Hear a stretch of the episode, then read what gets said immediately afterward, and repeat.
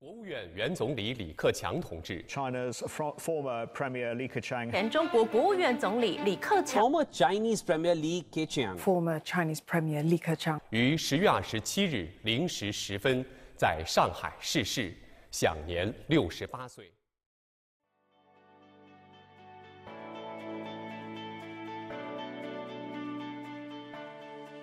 欢迎来到四零四档案馆，在这里，我们一起穿越中国数字高墙。CTD 报告会专题栏目：别了，李克强，别了，希望尚存的时代。十月二十七日，中国前总理李克强突发心脏病，在上海去世，享年六十八岁。中国当局比照前总理李鹏的待遇，在十一月二日为其举办了告别仪式，并且在北京天安门降下半旗致哀。中共总书记、国家主席习近平一行到八宝山公墓殡仪馆与李克强送别，随后进行了遗体火化。在这期间，其逝世的消息引发了民众的震惊和惋惜，西方各大媒体也由此发表文章纪念、评论和分析李克强本人及其死亡带来的政治影响。一、西方媒体如何评价李克强？李克强死后，对于他的评价也成为了西方各大媒体的重要内容。在西方媒体眼中，他被视为了一位坚持改革开放、支持市场经济的中共开明派政治人物。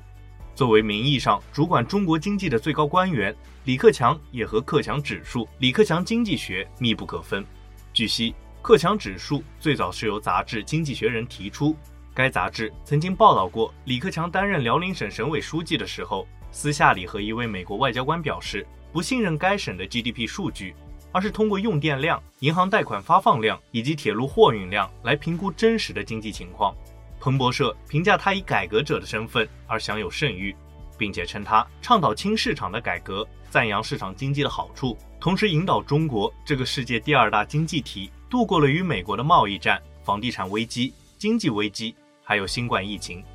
路透社则将李克强称为精英经济学家，赞扬他支持更加开放的市场经济。提倡供给侧改革，但是他的经济治理理念却因为习近平的干预而未得到实施。路透社引用了澳大利亚国立大学政治学家宋文迪的评价，表示李克强作为自由市场和穷人的拥护者而被铭记，而更重要的是，人们会记住他本可以做的事。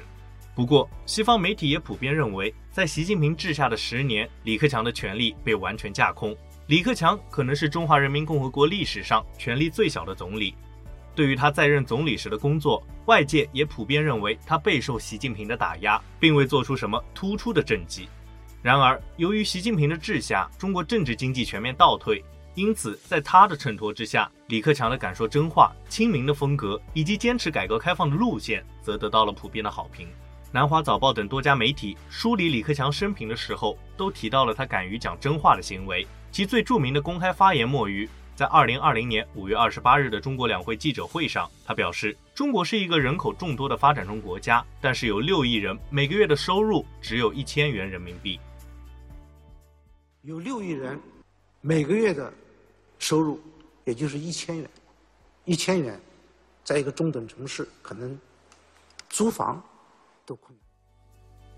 这被认为既反映了中国真实的民情，又公开打脸了习近平吹嘘的脱贫攻坚战取得全面胜利。《纽约时报》赞扬了李克强对于坚持改革开放的表态。当时严格的新冠防疫政策和政府对于快速发展的产业进行的打压，已经开始动摇了消费者和企业家的信心。李克强承诺，中国会继续对世界开放，我们的孩子们会享受比我们更好的生活。中国开放还要继续向前推进，黄河长江不会倒流。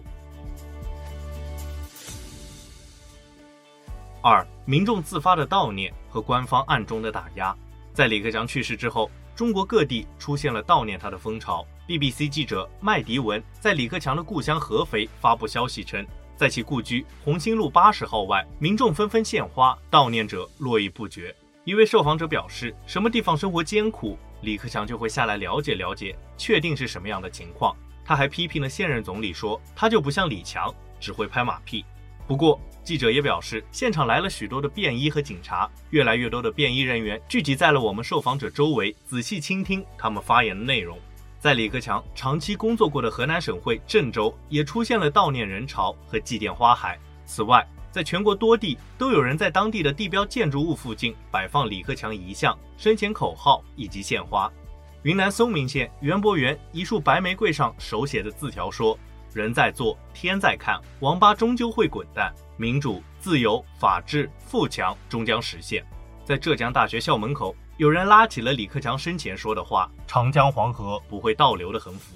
而在网络上，李克强生前说过的话也被网民传播，其中被分享最多的还是李克强承诺中国会继续改革开放的话：“长江黄河不会倒流。”然而，官方也开启了四零四模式，将大量的敏感词和帖子进行屏蔽。同样的，线下的活动也出现了官方的审查。在不明白播客第七十一期中，一位受访者就表示自己受到了便衣的跟踪以及学校辅导员的骚扰，而官方普遍的表述是，管制是担心李克强被别有用心的人士利用。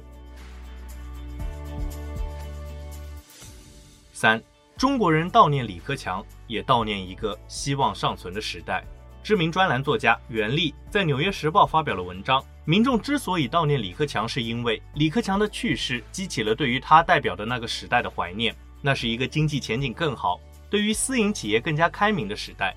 而这样的反应显得尤为刺目，表明了中国国内对于习近平领导的不满。去年，这位强硬派领导人在设法废除了长期以来两届任期限制之后，史无前例地获得了第三个任期。对于许多中国人来说，李克强的去世，使得他们得以释放压抑已久的沮丧、愤怒和焦虑，而这样的情绪源于他们认为习近平对于经济处理不当，习近平打压私营部门，破坏了中国部分最成功企业的发展，他疏远了中国一些最大的贸易伙伴，并且和俄罗斯等国家走得更近，同时还用忠于他的人换下了具有改革意识的领导人。习近平将政府的重心更多地转向了意识形态，而非经济。经济学人也有着相同的看法，并且认为关键是中国失去了曾经有的问责制。作为改革时代的技术官僚，李克强服务于通过执政绩效寻求合法性的一党专制。很多中国人怀念那个时代，而今天的中国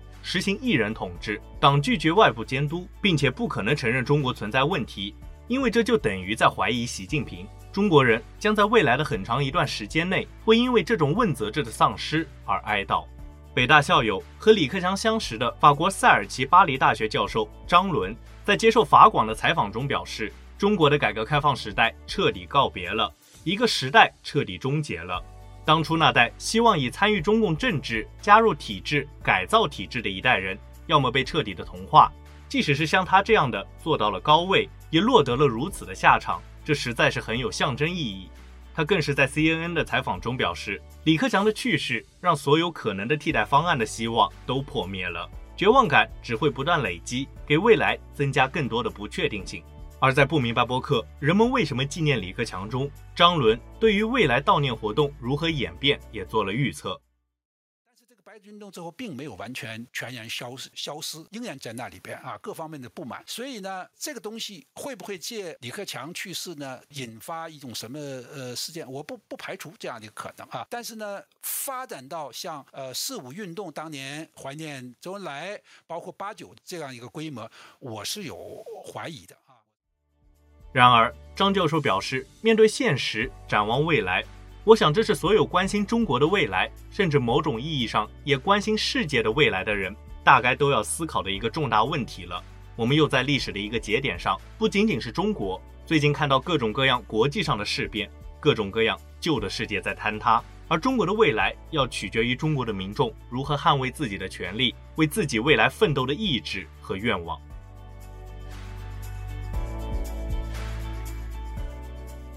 四。李克强的死因至今仍有质疑。李克强去世之后，网络上不断流传着关于他死亡的阴谋论。民众质疑中共高官群体普遍高寿，比如前总书记江泽民九十六岁去世，而李克强又享受到了最为顶级的医疗保健，为何会在六十八岁如此年轻的情况之下突然发病身亡？日经亚洲就提出了质疑。李克强是最年轻的退休老干部。他在八月底参观位于中国西北部敦煌的世界遗产莫高窟时，看起来身体状况良好，并且没有迹象表明他被送往拥有中国最先进技术和最优秀心脏病专家的上海医院。而诸如此类的质疑一直广为流传。日经亚洲还援引了消息人士的话表示，在今年召开的北戴河会议上，习近平遭到了中共元老的严厉批评，而李克强则是幕后推手。由于李克强和中共总书记习近平曾经存在着党内竞争的关系，因此外界对于李克强死因的阴谋论说法甚嚣尘上。此外，在十一月二日告别仪式这一天，虽然新华社有报道，但是各大官媒当天上午基本保持沉默。其告别式的新闻并未出现在头版头条，与中共历史惯例相比，此举极不寻常。